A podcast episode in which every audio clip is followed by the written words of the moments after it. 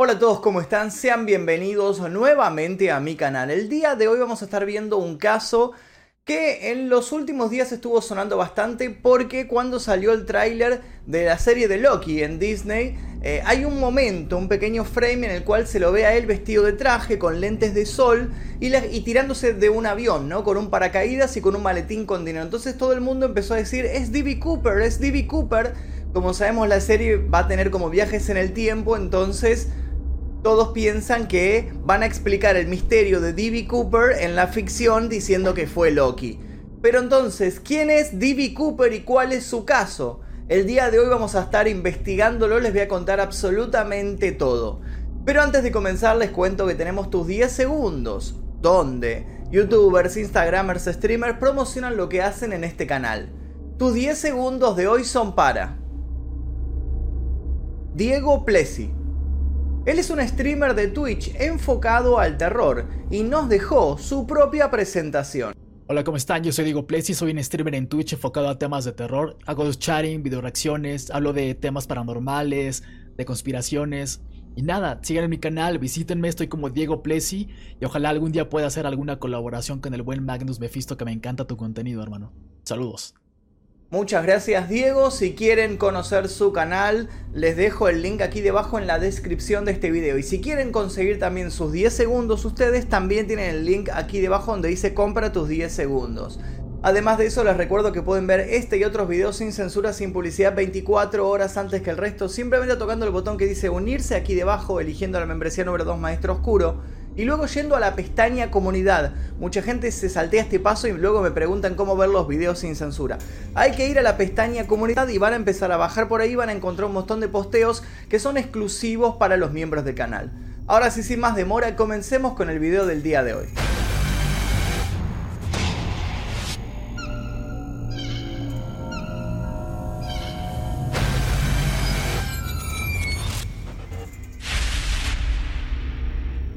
Estamos ante uno de los crímenes más atrevidos e inolvidables de la historia de la aviación.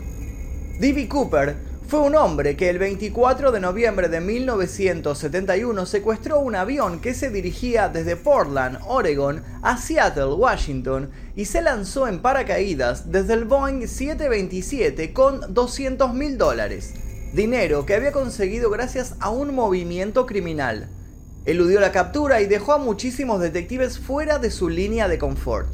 Después de una exhaustiva investigación de 45 años, en el año 2016 el FBI volvió a hablar de este caso.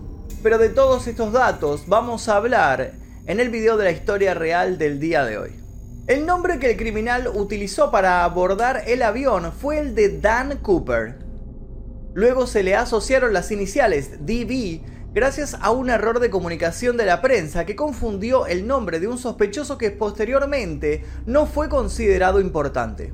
Lo bueno y misterioso de este caso es la manera en la cual este tipo escapó del avión. El paradero de Cooper sigue intrigando a las personas y sobre todo a los cientos de investigadores que estuvieron envueltos en este caso. Como si se tratara de una cualidad, el caso de Cooper, o bien llamado Jack por el FBI, es el único caso de piratería aérea sin resolver en los Estados Unidos. Existen decenas de pistas que con el correr de los años fueron apareciendo, pero eso no hizo que apareciera su verdadera identidad y mucho menos que se supiera su paradero. Existen varias teorías de lo que pudo haber ocurrido tras el salto, pero las voces oficiales del FBI creen que Cooper no sobrevivió aunque todo esto se va a discutir más adelante. Empecemos con esta historia. El 24 de noviembre de 1971, el día antes del Día de Acción de Gracias en Estados Unidos, un hombre que parecía tener unos 40 años y unos 1,83 metros de altura, compró un pasaje para el vuelo 305 de Northwest Orient Airlines que iba desde Portland, Oregon, hasta Seattle, estado de Washington. Como adelanté anteriormente, dio su nombre falso de Dan Cooper, una vez que el avión despegó, Cooper ordenó a una de las azafatas un bourbon con soda. Y cuando ella le llevó la bebida, este tipo le entregó una nota. Ella al principio no dio mucha importancia, ya que había pensado que se trataba de un coqueteo, pero a los segundos Cooper volvió hacia ella y le adelantó de lo que se trataba todo esto. Afirmó tener una bomba dentro de su maletín. Luego lo abrió para mostrarle el contenido. Numerosos cables de varios colores, una batería y lo peor de todo, varios cilindros rojos que parecían ser explosivos. La azafata le creyó y cumplió la orden de llevar este mensaje hasta la cabina de mando. Este tipo pedía algo sencillo. Cuatro paracaídas y 200 mil dólares en efectivo en billetes de 20 dólares. Una cifra que hoy se aproxima al millón y medio de dólares debido a la inflación de los casi 50 años que pasaron. Además negoció que los pasajeros debían bajarse en Seattle después de que le entregaran lo pedido, para que el avión volviese a despegar nuevamente solo con Cooper y con la tripulación, quienes se dirigirían hacia México. Con las demandas debidamente comunicadas a las autoridades, el avión sobrevoló un estrecho marítimo cerca de Seattle para darle tiempo de que recolectaran el dinero. Los agentes del FBI siguieron las instrucciones de no utilizar billetes marcados, pero sí decidieron usar billetes impresos, principalmente en 1969, ya que los números de serie empezaban con la letra L. Así tendrían dónde investigar posteriormente. Para asegurarse de su maniobra de búsqueda, los agentes pasaron los 10.000 billetes por un dispositivo Recordac para crear una fotografía en microfilm de cada uno y así grabar los números de serie.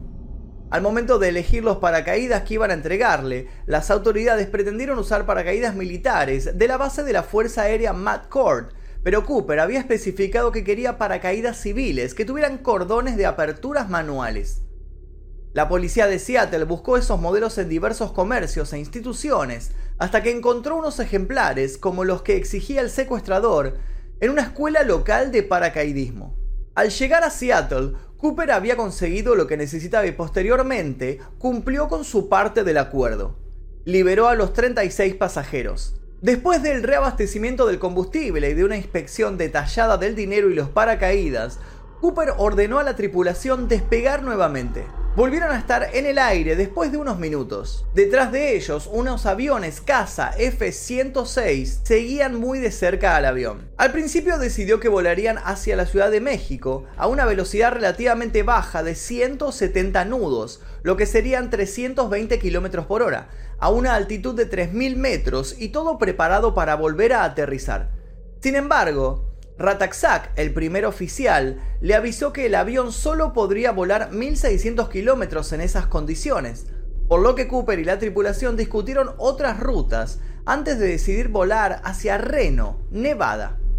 Asimismo, Cooper ordenó que se dejara la cabina despresurizada, ya que esto evitaría una salida violenta de aire y facilitaría la apertura de cualquier puerta para poder saltar en paracaídas. Momentos más tarde, en la cabina, la tripulación observó una luz intermitente que estaba señalando que intentaban abrir la puerta trasera de la aeronave. A través del intercomunicador le preguntaron a Cooper si había algo que pudieran hacer por él, y a lo que él simplemente respondió no. La tripulación notó un cambio de presión en la cabina. Cooper había abierto la puerta trasera y había saltado del avión. En ese momento el avión volaba a través de una tormenta y la nubosidad impedía ver el suelo. Debido a la mala visibilidad, los aviones de caza F-106 que seguían a la aeronave no se dieron cuenta del salto del secuestrador. Teniendo en cuenta el horario del salto, se creyó que había caído cerca del lago Merwin, 48 kilómetros al norte de Portland. Después de dos horas y media del despegue en Seattle, el avión con la compuerta trasera abierta aterrizó en Reno cerca de las 22 horas. El aeropuerto y la pista fueron rodeados por agentes del FBI y la policía local. Desde el exterior se comunicaron con el capitán Scott, quien dio aviso de que Cooper había saltado de la aeronave. Sin perder tiempo, los agentes subieron al avión para buscar cualquier evidencia que hubiera dejado. Encontraron varias huellas, una corbata con un detalle nacarado, dos de los cuatro paracaídas y ocho colillas de cigarrillo. No había rastros del maletín, del dinero, de la bolsa que lo contenía, ni de los dos paracaídas restantes. Las personas que habían interactuado con Cooper a bordo del avión y también los que habían interactuado con él en tierra fueron interrogados para poder hacer un identikit. Eso era lo único que se tenía del sospechoso. D.B. Cooper había desaparecido para siempre. Al día siguiente los federales lo buscaron y recorrieron los bosques esperando encontrar un pedazo del paracaídas, un billete de 20 dólares, pero por sobre todo querían ubicar el cuerpo. Muchos especialistas en paracaidismo llegaron a confirmar que a esa altitud los vientos eran de más de 322 km por hora y el paracaídas que le habían entregado no era el más eficiente a la hora de maniobrar y dirigir la trayectoria. Además, Cooper había aterrizado en una zona escabrosa y densamente boscosa. A partir de ese momento aparecieron teorías variadas. Desde que debía ser un paracaidista experto y con carrera militar, hasta que el secuestro tendría que haber sido efectuado por alguien con poca idea, debido al riesgo que corría al saltar desde un avión comercial en medio de una tormenta. La leyenda sobre D.B. Cooper crecía cada vez más. Una periodista de The Washington Post que lo llegó a comparar con Robin Hood, dada la arriesgada maniobra que había hecho para eludir a las autoridades y que no hubiera víctimas entre sus secuestrados. Esa teoría había enfurecido al FBI por mostrar su inoperancia. Quien comandó la investigación fue Ralph Himmelsbach. Durante años siguió cientos de pistas, entrevistó a decenas interminables de personas, recibió miles de cartas y llamados telefónicos. Todas tenían importancia para él, pero la mayoría de ellas eran falsas. Solo se tuvieron en cuenta algunas cartas para la investigación oficial. Pese a que con el paso del tiempo no aparecía ningún rastro de Cooper, la llegada del deshielo primaveral favorecía la realización de una búsqueda terrestre exhaustiva. Esta fue llevada a cabo por el FBI y más de 200 miembros del ejército de los Estados Unidos. Pero después de seis semanas de intenso trabajo, la búsqueda no rindió ningún resultado positivo. Mientras tanto, el FBI intentaba rastrear los 10.000 billetes de 20 dólares usados para el rescate. Para mejorar la búsqueda dio a conocer los números de serie a bancos, compañías financieras y a otros negocios. Varias agencias policiales alrededor del mundo, incluyendo Scotland Yard, recibieron información sobre Cooper y los números de serie de los billetes. Desde la aerolínea se ofreció una recompensa del 15% del dinero que se recuperara hasta un máximo de 25 mil dólares, pero terminaron retirando la oferta al no aparecer ninguna prueba fehaciente. En noviembre de 1973, The Oregon Journal, un periódico de Portland, publicó por primera vez y con permiso del FBI los números de serie y ofreció 10 mil dólares a la primera persona que encontrara uno de los billetes. Posteriormente, el Seattle Post Intelligencer aumentó la cifra a 5 mil dólares por uno de los dólares secuestrados. A pesar del interés desatado por estas recompensas, los periódicos nunca recibieron ninguno de estos billetes del rescate. Durante varios años no se supo nada de Cooper. A finales de 1978 aparecieron nuevas evidencias. Un cazador que se hallaba cerca del área estimada de aterrizaje encontró una pancarta con instrucciones para abrir la puerta trasera de un Boeing 727. Luego de ser analizada, se determinó que pertenecía a la puerta del avión secuestrado. Dos años después, el 10 de febrero de 1980, Brian Ingram, un niño de 8 años que estaba de picnic con su familia, encontró 5.880 dólares en billetes semi-destruidos. Un total de 294 billetes de 20 dólares todavía atados con bandas elásticas tirados a unos 12 metros de la orilla del río Columbia. Después de comparar los números de serie con los de los billetes entregados a Cooper, se determinó que el dinero encontrado por Brian Ingram era parte del rescate pagado nueve años atrás. Era la primera vez que se encontraba algo real del tesoro de D.B. Cooper. Algunos científicos concluyeron que los fajos llegaron a esa zona por el dragado natural del río, ya que el niño los encontró llenos de arcilla. Otros especialistas creían que los billetes viajaron al río Columbia a través de uno de sus afluentes, Posiblemente el río Washugal, el cual nace en el área donde se creía que había aterrizado Cooper. Este descubrimiento respaldó la teoría del FBI de que Cooper no sobrevivió al salto, ya que era improbable que un criminal dejara atrás parte de un botín por el que había arriesgado su vida. Las autoridades conservaron los billetes recuperados hasta 1986, cuando un tribunal repartió el dinero entre Brian Ingram, el FBI, Northwest Airlines y la compañía de seguros. El 13 de junio de 2008 se subastaron 15 de los billetes por un total de 37 mil dólares, siempre contando con el aval de Brian Ingram. El resto del pago del rescate continúa desaparecido. Los números de serie de los 9.998 billetes entregados al secuestrador se encuentran en una base de datos que puede ser consultada de un motor de búsquedas público. Sin muchas pistas sobre quién podría ser Cooper, solo quedaba revisar y analizar la base de datos del FBI para dar con alguien. El FBI había investigado a más de mil sospechosos sin dar con el secuestrador.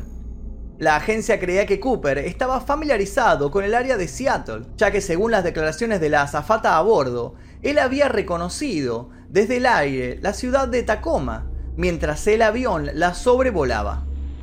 También había comentado que la base de la Fuerza Aérea McCord estaba aproximadamente a 20 minutos del Aeropuerto Internacional de Seattle-Tacoma. Inicialmente el FBI creía que Cooper podría haber sido un miembro activo o retirado de la Fuerza Aérea debido a sus conocimientos del paracaidismo. Pero esta hipótesis se descartó ya que ningún paracaidista experimentado habría intentado un salto tan arriesgado. Incluso con un millón de dólares actuales encima. El FBI necesitaba culpar a alguien y decantaron algunos nombres. Uno de ellos fue John List, antes de ser un sospechoso del secuestro, fue un asesino en masa que mató a su esposa, su madre y sus tres hijos en su casa en Westfield y luego desapareció. El caso Cooper ocurrió solo 15 días después de que matara a su familia. Su edad, rasgos faciales y complexión física eran similares a los de Cooper. El agente del FBI, Ralph Himmelsbach, declaró que List era un posible sospechoso en el caso. Como ya sabemos, Cooper había solicitado 200 mil dólares como rescate, que era el mismo monto que List había sustraído de la cuenta bancaria de su madre antes del asesinato. Lo capturaron en 1989, pero él negó haber secuestrado el avión. Luego murió en prisión el 21 de marzo del año 2008. Otro de los nombres cercanos fue Richard McCoy Jr., que su historia se enlaza a la de Cooper, pero tranquilamente podría haber sido la trama de una película. El 7 de abril de 1972, cuatro meses después del secuestro, Richard McCoy Jr., usando el alias James Johnson, abordó el vuelo 855 de United Airlines durante una escala en Denver y después del despegue le entregó al asistente de vuelo un sobre con una etiqueta donde se leía Instrucciones de secuestro. En las indicaciones pedía cuatro paracaídas y 500 mil dólares. También ordenó al piloto aterrizar en el Aeropuerto Internacional de San Francisco para reabastecer el combustible del avión. La aeronave en cuestión era un Boeing 727 con escaleras traseras que fueron usadas por McCoy para escapar. El secuestrador portaba una granada ligera y una pistola sin balas. El FBI encontró un mensaje escrito a mano por McCoy, así como sus huellas dactilares en una revista que había estado leyendo, las cuales fueron usadas posteriormente para identificarlo. La policía comenzaría con la investigación después de recibir un aviso del patrullero Robert Matt Leperen, quien era amigo del secuestrador. Al parecer, después del secuestro perpetrado por Cooper, McCoy había dicho que Cooper debería haber pedido 500 mil dólares en lugar de 200 mil. Cuando se dio el secuestro del vuelo 855, Van Leperen reportó el comentario al FBI. McCoy estaba casado, tenía dos hijos, trabajaba como maestro en una escuela dominical mormona y estudiaba ciencias policiales en la Universidad Brigham Young. También era veterano de la guerra de Vietnam, tenía experiencia como piloto de helicóptero y era un avisado paracaidista. El 9 de abril de 1972, McCoy fue arrestado por el secuestro del vuelo 885, después de que su escritura y huellas dactilares fueron comparadas con las que se encontraron en el avión. El FBI encontró dentro de su casa un overol de paracaidista y una bolsa de lona con 499.970 dólares en efectivo. Solamente había gastado 30 dólares. Trató de declararse inocente, pero fue condenado a 45 años de prisión. Estando encarcelado, fabricó una pistola falsa usando relleno dental que obtuvo gracias a su acceso a la oficina dental de la prisión y escapó junto a un grupo de convictos en agosto de 1974, robando un camión de basura y estrellándolo contra las puertas de la prisión. El FBI logró localizarlo tres meses más tarde en Virginia. McCoy se enfrentó a los agentes del FBI que lo esperaban en su casa y resultó herido de muerte cuando el agente Nicholas O'Hara le disparó con una escopeta. La historia de este sospechoso no quedaría ahí. En 1991, Bernie Rhodes y el ex agente del FBI Russell Calame publicaron el libro D.B. Cooper, The Real McCoy, en el cual afirmaban que Cooper y McCoy eran en realidad la misma persona debido a las similitudes en sus modus operandi. Asimismo, la corbata que Cooper dejó en el avión era similar a la que usaban los estudiantes de la Universidad de Brigham Young y el sospechoso poseía un alfiler de corbata idéntico al que usó Cooper. Los autores dicen que el sospechoso nunca admitió ni tampoco negó que fuera Cooper. Cuando se le preguntó directamente si era Cooper, él respondió, no quiero hablar sobre eso. Por otra parte, el agente del FBI, Larry Carr, no creía que McCoy fuera Cooper, ya que no calzaba con la descripción y además el sospechoso estuvo presente en la cena de acción de gracias de su familia en Utah, un día después del secuestro original. Otro de los sospechosos que se remarcaron en la lista del FBI fue Dwayne Weaver. En junio del año 2000 se publicó un artículo sobre una viuda en Florida, Joe Weaver, quien afirmaba que su esposo, Dwayne L. Weaver, le había dicho antes de morir que él era Dan Cooper. Joe empezó a sospechar y decidió investigar el pasado de su esposo, que había estado en el ejército durante la Segunda Guerra Mundial y que posteriormente había estado en prisión cerca del aeropuerto de Portland. Weaver declaró que su esposo en una ocasión habló durante una pesadilla sobre saltar de un avión y dejar sus huellas dactilares en las escaleras traseras. Luego evaluó las pruebas de escritura de Cooper y coincidían con las de su difunto marido. Después de esto escribió a Ralph Himmelsbach, el agente que estuvo a cargo del caso, quien aceptó que parte de la evidencia circunstancial sobre Weaver calzaba en el perfil del secuestrador. Sin embargo, el FBI dejó de investigar a Weaver en 1998 debido a la falta de pruebas concluyentes. Siguiendo con la lista, el nombre de Kenneth Christensen aparece. El 29 de octubre de 2007, la revista New York publicó una historia sobre Kenneth P. Christiansen, quien había sido identificado por la firma de investigadores Sherlock Investigations como sospechoso del caso Cooper. Christiansen era un ex paracaidista militar, había trabajado en una aerolínea y además había vivido en Washington cerca del sitio del secuestro, por lo cual conocía bien el terreno. También bebía Bourbon Whisky, fumaba y sus rasgos faciales eran similares a los del retrato robot. Un año después del secuestro, Christiansen había comprado una propiedad en efectivo. En 2010, el escritor Robert Blevins y el detective Skip Porters publicaron un libro titulado Into the Blast, The True Story of D.B. Cooper, en el cual argumentaban que Christiansen era el verdadero D.B. Cooper. Sin embargo, el FBI lo descartó como sospechoso, ya que su complexión, su estatura, su peso y su color de ojos no coincidían con las descripciones dadas por los pasajeros del vuelo 305. El último sospechoso hasta el día de la fecha fue William Gossett. El 4 de agosto de 2008, The Canadian Press reportó que un abogado de Washington creía que el dinero del rescate estaba guardado en una caja de seguridad en un banco de Vancouver, Columbia Británica, bajo el nombre de William Gossett. Ese nombre era el de un profesor universitario de Ogden que había fallecido en el año 2003. El abogado Galen Cook dijo que la apariencia de William coincidía con la de los retratos de Cooper. Supuestamente Gosset había hablado con sus hijos del secuestro y les llegó a mostrar la llave de una caja de seguridad. Además se decía que Gosset llegó a confesar el crimen a un juez y a un abogado.